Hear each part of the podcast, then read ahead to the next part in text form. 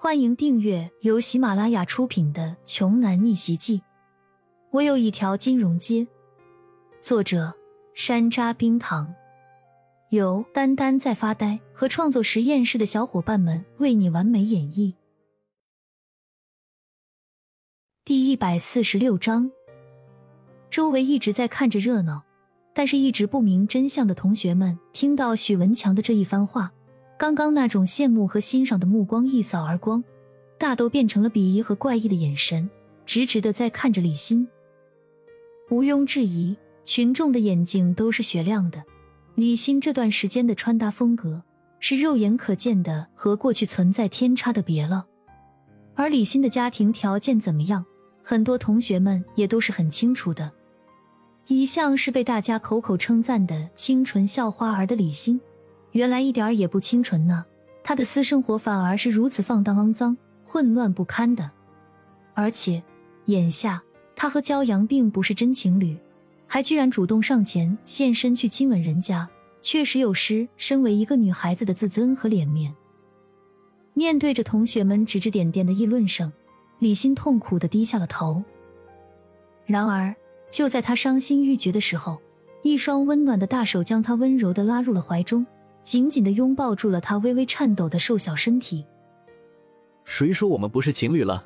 最近，他所有的新衣服、新包包、新首饰，全都是我买的。你们谁还有什么问题吗？骄阳抬起头，表情淡然，目光清冷的扫过众人，就像是在说着一件再平常不过的小事儿一样。然后他又低下了头。柔情似水的看着自己怀中梨花带雨的美丽佳人，轻轻的柔声安慰着说：“对不起，星星，让你受委屈了。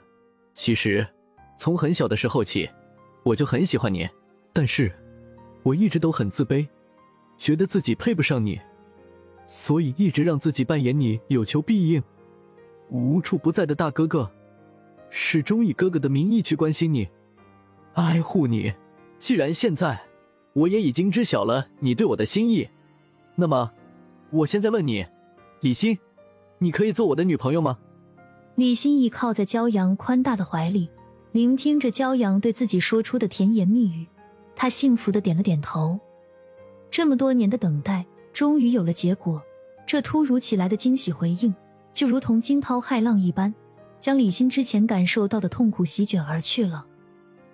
眼睁睁的见证了这甜蜜如糖的一对情侣璧人原地确认眼神、相互表白的场面，周围的一众同学们都默不作声了。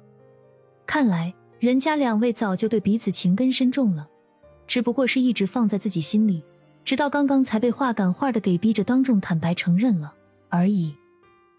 现在最郁闷、最后悔、最生气的，莫过于当属许文强一人。